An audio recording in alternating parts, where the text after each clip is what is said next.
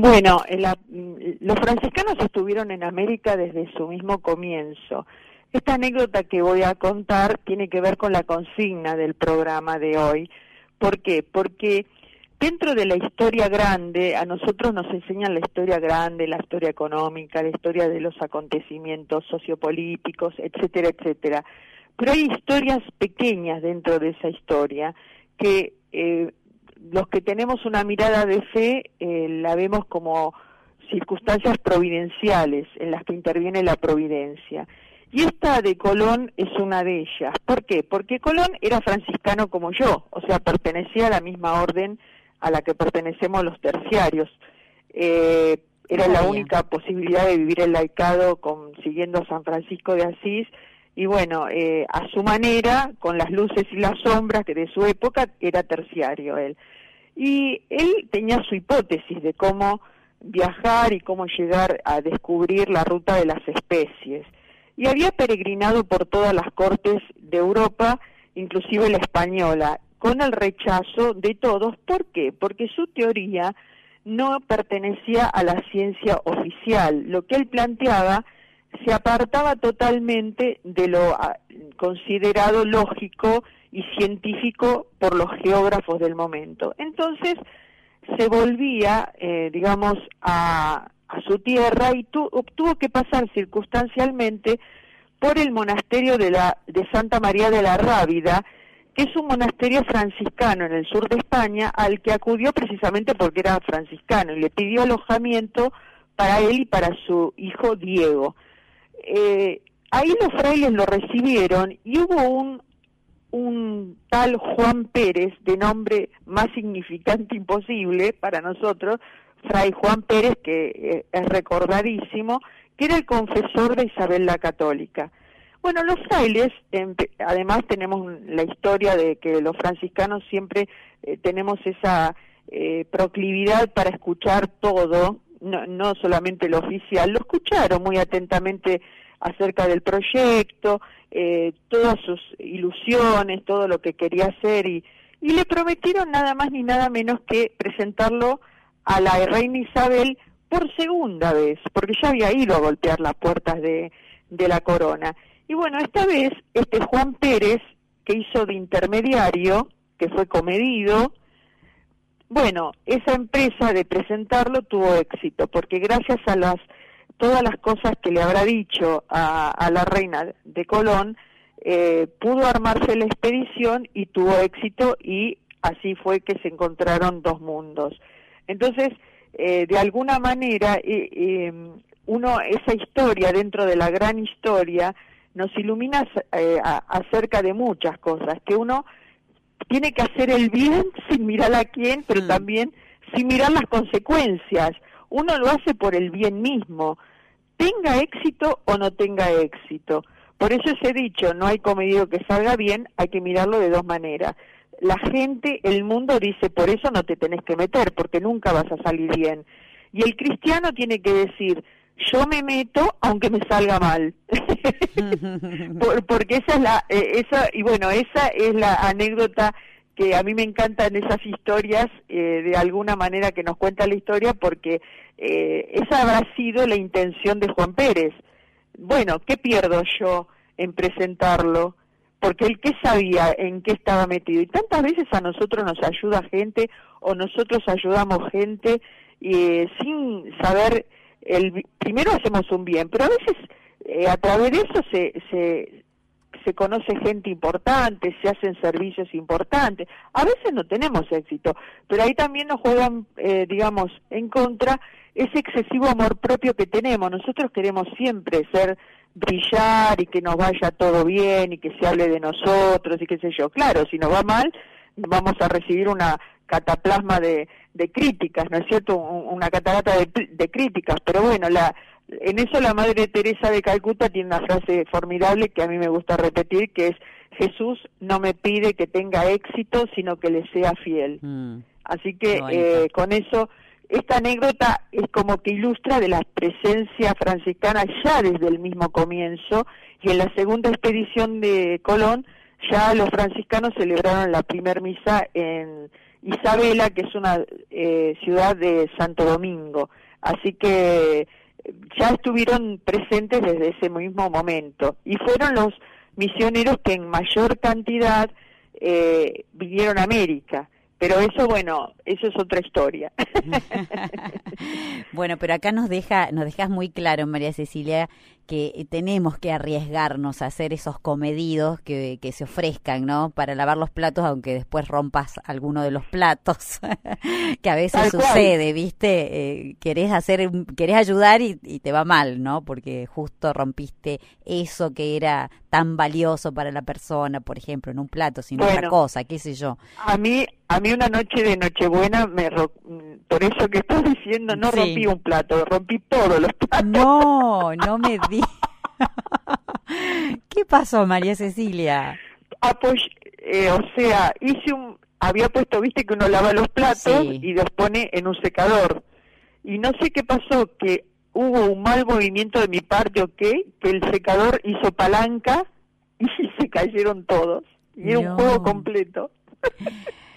Era una prima de mi marido, pero bueno, no pasó nada. Qué nervios, ¿no? Que, ay, decís, ¿para qué me ofrecí? ¿Quién me mandó?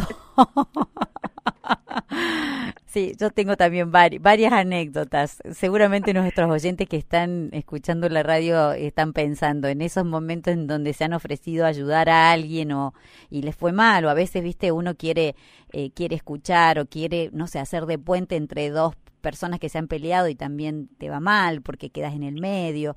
Hay, hay, hay una cierta, cierto riesgo, ¿no? Que correr cuando uno intenta ayudar, sin que lo llamen, ¿no? Sin que lo llamen.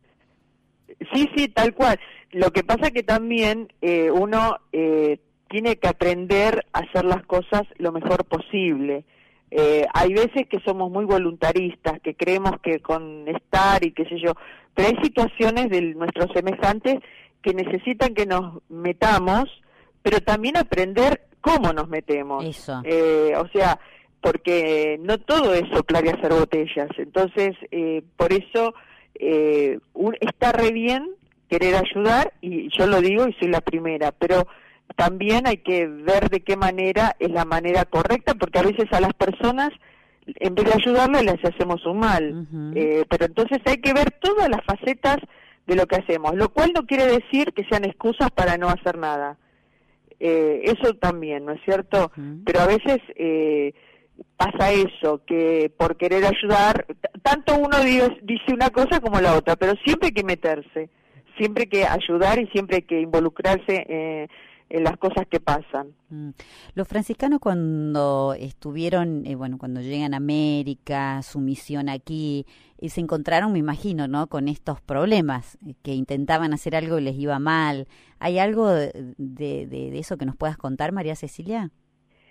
Mira, en general, en general, eh, a los franciscanos por su forma de vivir y sus opciones, no le fue tan no fueron tan perseguidos o martirizados como han sido otras eh, órdenes religiosas, porque han practicado un poco el, saber convivir, el saber eh, de alguna manera aceptar a la gente que, a los naturales, ¿no es cierto? Mm. Habrá habido excepciones, pero si uno compara todas las órdenes religiosas, de alguna manera los los franciscanos no han tenido tantos mártires, por ejemplo, como los jesuitas. Eh, en, por ejemplo, en México es muchísima la cantidad de mártires jesuitas que ha habido en, en lo mm. que es Sinaloa y todas esas eh, ciudades eh, de, de, México.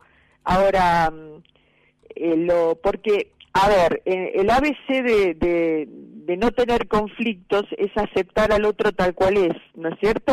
O sea, y los franciscanos, con sus luces y sus sombras, vuelvo a decir, han hecho un proceso de, de inculturación muy satisfactorio y yo diría que el paradigma de todo eso es Bolaños, ¿no es cierto? Fray Luis de Bolaños, que es el evangelizador franciscano del Paraguay, o el mismo San Francisco Solano, hmm. que pudo, eh, ante los conflictos que tenía, porque en realidad los conflictos eran entre los indígenas y los españoles, y bueno, San, Francisco Solano fue el gran pacificador eh, de la situación, de una de las situaciones de una pueblada de indígena que que por poco de alguna manera extermina a los españoles y él con su gran compasión por unos y por otros les propuso eh, el encuentro, el Tincunacu, que es este, a través de la devoción al niño alcalde, al niño Jesús alcalde.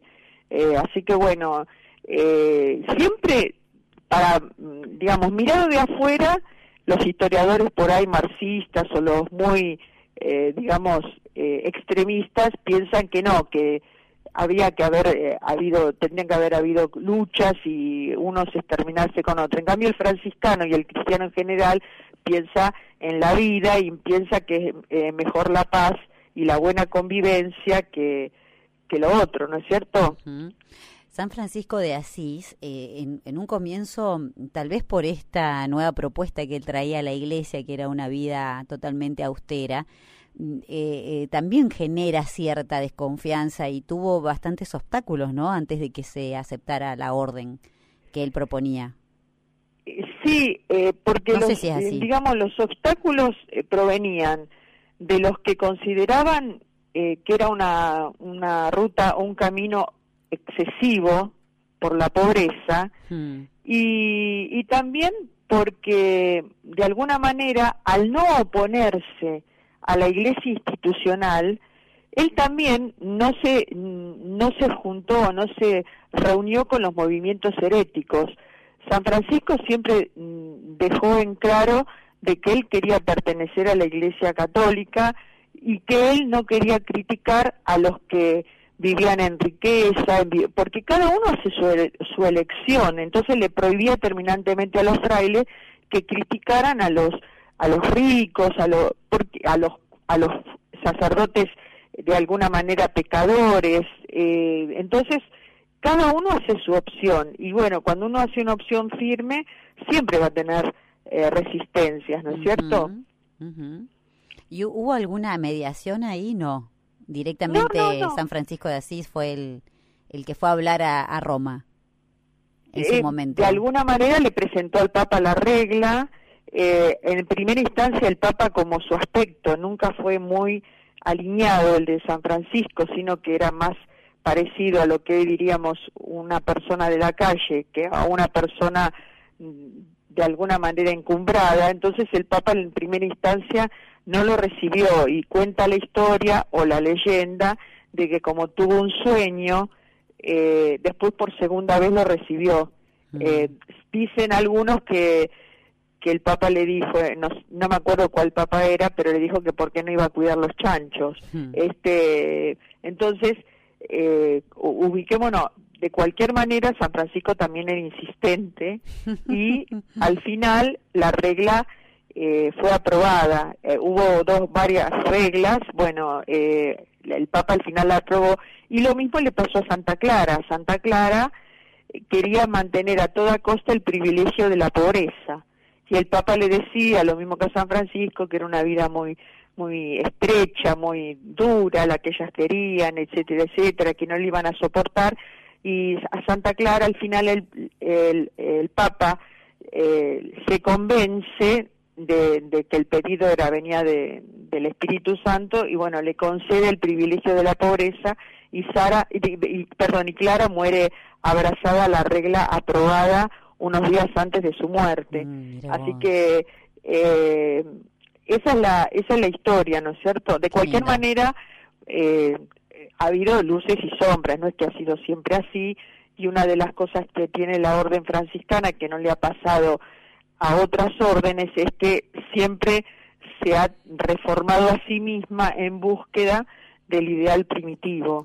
Y lo que pasó con, de alguna manera, cuando se, se encuentra América con el viejo mundo, es que los frailes que fueron enviados a América venían de una reforma que pretendía eh, ser, volver a vivir la pobreza, el espíritu de la predicación, etcétera, etcétera. Entonces, esos frailes que vinieron no eran frailes eh, instalados que venían a, pasarla bien. Eran frailes que tenían un ardor misionero producto de una reforma, la reforma de San Pedro de Alcántara, la reforma de, del Santo Evangelio y a la corona española les recontra convenía que vinieran franciscanos porque venían con lo opuesto de España. En cambio, cuando venían dominicos, mercedarios, jesuitas, les tenían que poner un montón de cosas a disposición y salía un poquito más caro mandar a otros misioneros. De hecho, los los españoles, los franciscanos fueron el 60% de los misioneros que vinieron de España hasta 1820 el 40% restante está compuesto por todas las demás órdenes religiosas, agustinos, mercedarios, carmelitas, dominicos. Así que bueno, esa, esa es parte de la historia, ¿no es cierto?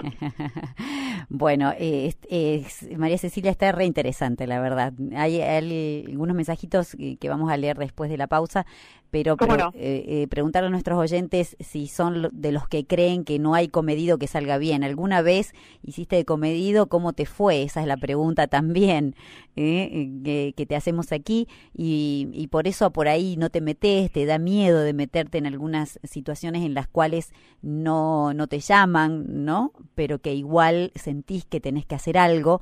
Bueno, esta es la pregunta. Si sos de esos comedidos que, eh, que bueno que alguna en alguna oportunidad hicieron de este puente de esta eh, de, ser intermediarios pero que bueno a veces les fue bien a veces les fue mal si nos quieren contar al 0810 7 veces 7 allí está Carito Chaín para atender tu llamado. Seguimos dialogando después de la pausa con María Cecilia Jaurrieta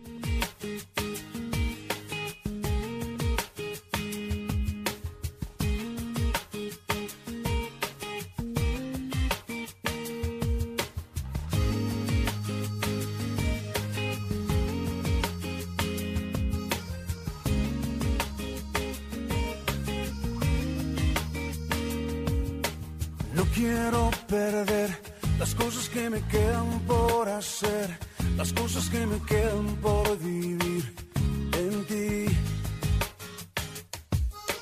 No quiero olvidar las cosas que planeaste para mí, los sueños que me diste lograré por ti.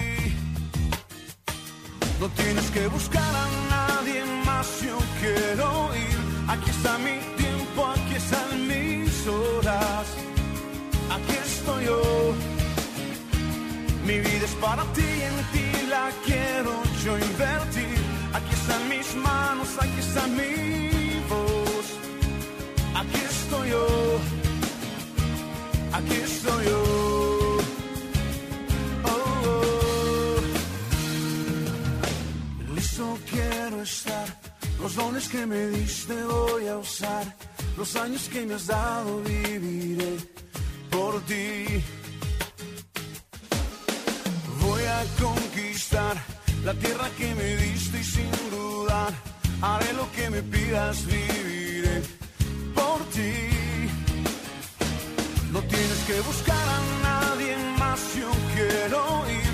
Aquí está mi tiempo, aquí están mis horas, aquí estoy yo mi vida es para ti, en ti la quiero yo invertir.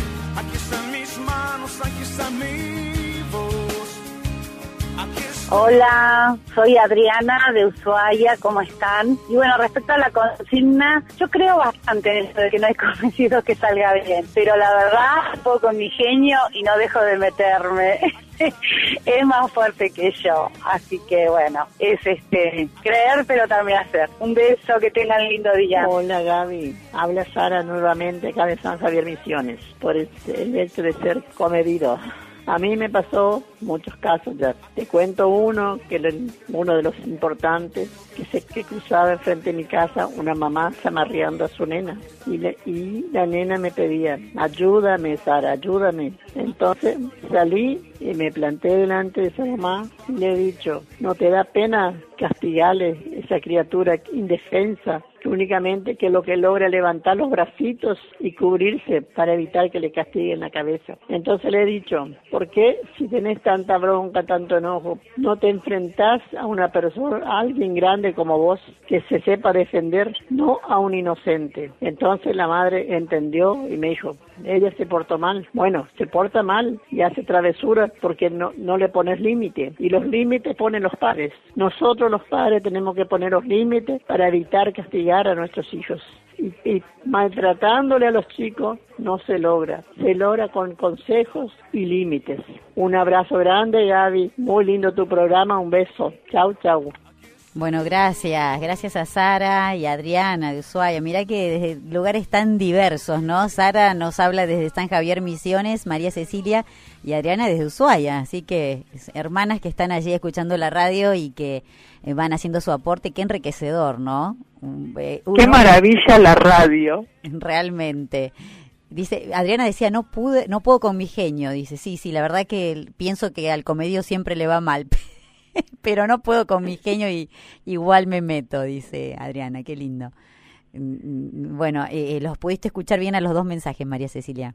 Sí, sí, sí, sí, sí. Acá estoy atenta en mi casa. Buenísimo. Bueno, estábamos, estamos eh, dialogando, vamos a hacer un cierre porque nos quedan unos minutitos nada más hasta las 55. Eh, si sos de los que creen que no hay comedio que salga bien es la pregunta y el tema de hoy es la presencia franciscana en la evangelización de América. Así que bueno, eh, estamos escuchando atentamente. ¿Cómo cerramos este tema o por lo menos esta primera parte? No sé.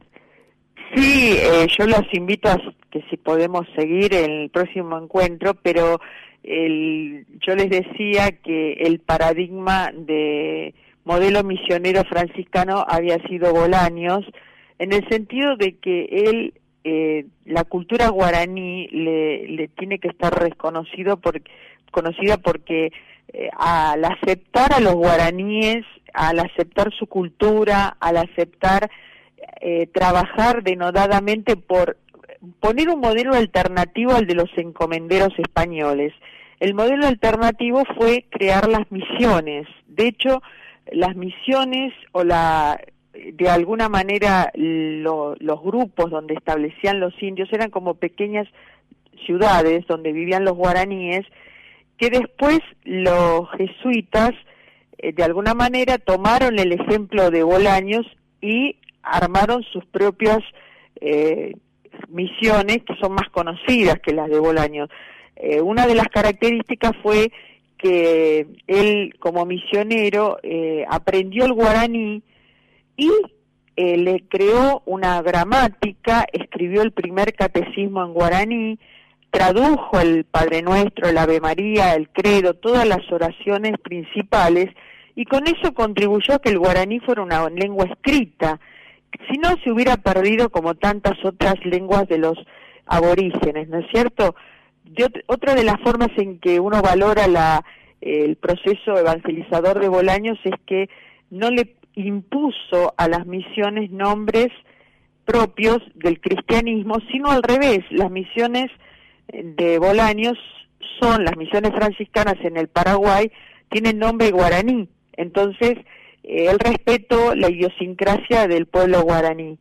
Eh, fue una persona muy querida y aparte es como que reemplazó en la creencia de los guaraníes al chamán, o sea, porque también mm, Bolaño fue alguien muy, muy milagroso eh, además, eh, los franciscanos, otra de las características que tienen es el, haber difundido a la Inmaculada Concepción desde la Edad Media como, como que la Virgen es inmaculada y defender el dogma. Eh, de hecho, Duns Scoto es el, el defensor del dogma de la Inmaculada.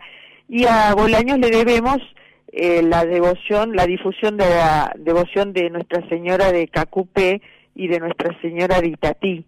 Eh, entonces, eh, eso forma parte de, de su visión de, y de su adaptación de fenómenos que fueron religiosos, leídos por los guaraníes, pero eh, de alguna manera difundidos como para afianzar la de, digamos las devociones populares, la religiosidad popular. Eh, además fue gran un gran hacedor de, milagros porque era un hombre, dicen los historiadores, que cuando no estaba trabajando estaba orando, era un hombre de mucha oración, de mucha piedad, y entre los milagros que se le se cuentan hay uno que ha quedado digamos en la cultura. Es eh, ante una gran crecida de un lago eh, eh, Bolaños oró para que no se desmadrara ese lago y, el, y es como que las aguas lo, lo obedecieron. y desde, desde ese momento el lago se le cambió el nombre que tenía por el de Ipacaraí, que nosotros estamos muy familiarizados con ese término, que quiere decir tierra bendecida, tierra bendecida por Bolaños. Así que eh, de, se pueden decir muchísimas más cosas, pero eh, en, en eso estriba la riqueza de este evangelizador que está presente en, hace poquito me decía un, un sacerdote eh, paraguayo que, que es más conocido y querido Bolaños que tal vez los frailes eh, mártires rioplatenses, que son jesuitas, porque es como que está presente en todo, como que todo respira esa religiosidad, ese respeto por la familia, eh, la, la oración de las familias, el cuidado por los las personas mayores, bueno, hay un montón de, de situaciones que se remontan a, a esa evangelización que estamos hablando de fines de 1500. Después del año fallece, eh, ya seguito, 50 años estuvo en misiones en el Paraguay, eh, fallece en Buenos Aires, ciego, eh, uno de sus últimos actos públicos que hace es dar testimonio del martirio de los mártires rioplatenses a los cuales había conocido, porque él tenía una gran un gran cariño por los jesuitas y de hecho como tiene que ser se ayudaron muchísimo los jesuitas de los franciscanos y los franciscanos de los jesuitas. eh, está enterrado en, en, la Basílica de San Francisco en una bellísima, eh, un bellísimo monumento de mármol y en el Museo Franciscano se conserva un, un ataúd especial que se eh, que contuvo sus restos durante muchísimo tiempo y bueno fue donado por gente de dinero de, del Paraguay y bueno ya les digo, Bolaños viene a ser como una estrella de la evangelización que tiene muchísimos filones por descubrir y los que quieran profundizar algo, nada más que tienen que ir a internet, portal guaraní y buscar El hechicero de Dios, de una historiadora paraguaya que se llama Margarita Durán.